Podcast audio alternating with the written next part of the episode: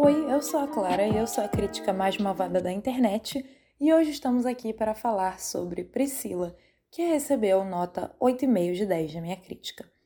O filme foi dirigido e roteirizado pela Sofia Coppola com base no livro Elvis and Me da Priscilla Presley. E a história se inicia com a adolescente Priscilla Beaulieu conhecendo o já mundialmente famoso Elvis Presley e acompanha o seu complexo relacionamento com o rei do rock. A Sofia Coppola é uma mestre na arte de criar narrativas femininas que são, ao mesmo tempo, excepcionais e universalizáveis. Priscila é, simultaneamente, uma garota em uma posição desejada e inalcançável para a maioria, e, na intimidade, alguém que vivia os mesmos dramas comuns a muitas mulheres até os dias de hoje.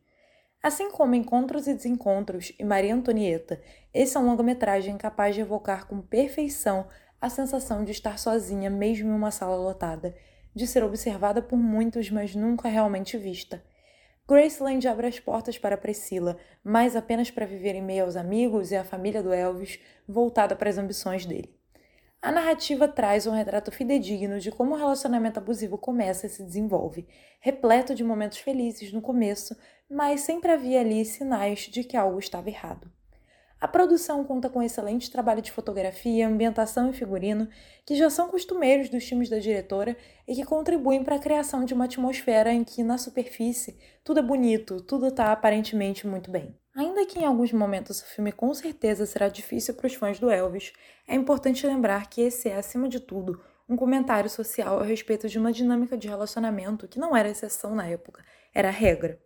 Os méritos de Elvis como artista são inegáveis e nunca chegam a ser discutidos no filme. Trata-se apenas de mostrar que a experiência de Priscila e de outras mulheres também é válida.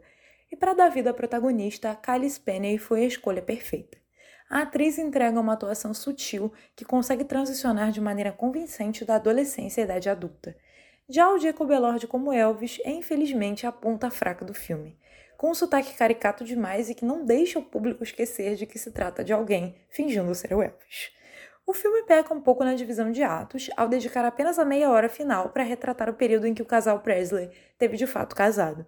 Narrativamente, seria mais interessante que esses anos ganhassem um tempo maior de tela.